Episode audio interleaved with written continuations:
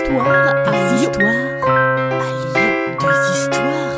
Des histoires à Lyon. Allez, vous reprendrez bien un peu de visite si belle. Saison 2 Il y a un atelier de tissage à la Croix-Rousse où nous aimons passer avec nos visiteurs. Il est tenu par l'association Soierie Vivante, une chouette structure qui travaille à sauvegarder le patrimoine de la soie et du tissage à Lyon. Aujourd'hui, c'est Hélène de l'association Soierie Vivante qui vous raconte une histoire. Bonne écoute Voici l'histoire d'Henriette Jeanne Letourneau, née Dunoyer, fondatrice de l'association Soierie Vivante. Jean-Claude Dunoyer, son père, né en 1872 près de Mâcon. Fils de fermier, il ne souhaite pas reprendre l'affaire familiale et arrive à Lyon pour devenir passementier. La passementerie, c'est la fabrication de petites largeurs de tissus, dont font partie les rubans. Au XIXe, Lyon comptait de nombreux tisseurs, mais aussi des passementiers, qui tissaient des galons d'or et d'argent pour l'armée ou pour l'église.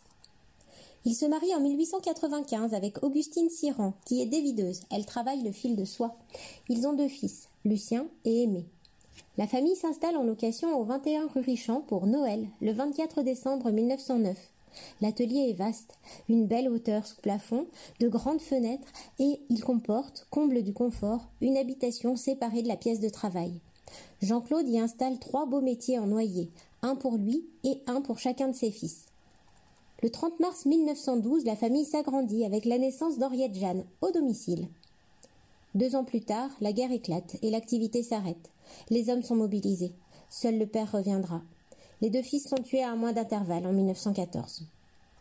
Au retour de la guerre, M. Dunoyer ne peut pas travailler seul et forme sa fille petit à petit, le soir, après l'école.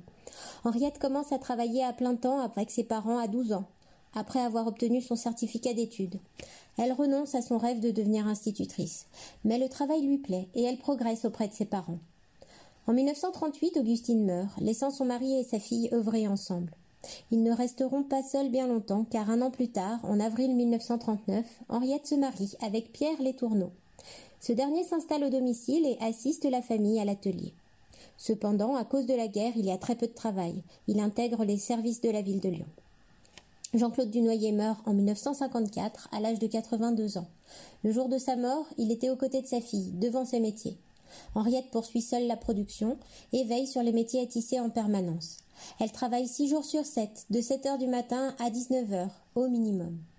Ses productions sont envoyées dans le monde entier, aux États-Unis, en Argentine, en Inde, en Russie, en Grèce. En 1956, le couple devient propriétaire de l'atelier. Le côté appartement est mis en location et ils acquièrent une maison à la Croix-Rousse avec un grand jardin. Henriette aimait les plantes, il y en avait de nombreuses près de ses métiers à tisser. En 1976, elle présente le concours des meilleurs ouvriers de France et obtient la médaille d'or. Cette récompense a été l'une des grandes fiertés de sa vie. Elle prend sa retraite deux ans plus tard, en 1978, après 54 ans de travail. Elle ne trouve pas de repreneur et prend conscience qu'elle détient l'un des derniers témoins de l'histoire du quartier. Elle propose à la ville de Lyon d'acquérir le 21 rue Richand. L'atelier et les métiers deviennent municipaux en 1982 et Henriette attend, plus ou moins patiemment, l'inauguration de son ancien atelier. Cependant, dix ans plus tard, d'anciens voisins l'alertent d'un possible déménagement. Elle apprend qu'au fil des municipalités, le projet a été modifié. La ville a alors l'intention de présenter les métiers en tant que symbole. Ainsi, l'un des métiers à tisser aurait pu se trouver à la station de métro Croix-Rousse. Henriette et ses amis lancent une pétition qui récolte plus de 5000 signatures en moins de 10 jours. Il faut sauver l'atelier. L'association de sauvegarde du patrimoine Soirée Vivante est créée en 1993. Une convention est signée avec la ville et les clés sont rendues. Henriette Letourneau reprend donc avec plaisir le chemin de son atelier, présente aux visiteurs ce qui était sa vie et fait fonctionner les métiers à tisser jusqu'à sa mort, le 14 novembre 2005, à l'âge de 93 ans. Elle est enterrée au cimetière de la Croix-Rousse, à proximité de la tombe de Tony Garnier. Mais l'histoire continue.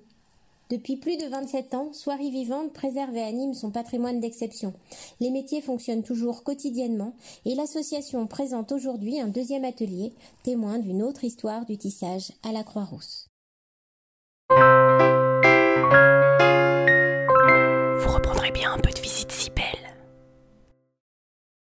Salut à vous Une gognandise, en parler lyonnais, c'est une plaisanterie. Ce podcast d'histoire, de légendes et de gognandises lyonnaises est proposé par les Visites Cybelles, visites théâtralisées et comptées à Lyon. Vous pouvez nous retrouver sur les réseaux sociaux, Facebook, Instagram et Twitter. Pour réserver des visites, rendez-vous sur notre site web, vous trouverez le lien en description. Et pour connaître les prochaines histoires, abonnez-vous. Sur ce, on vous dit à bientôt.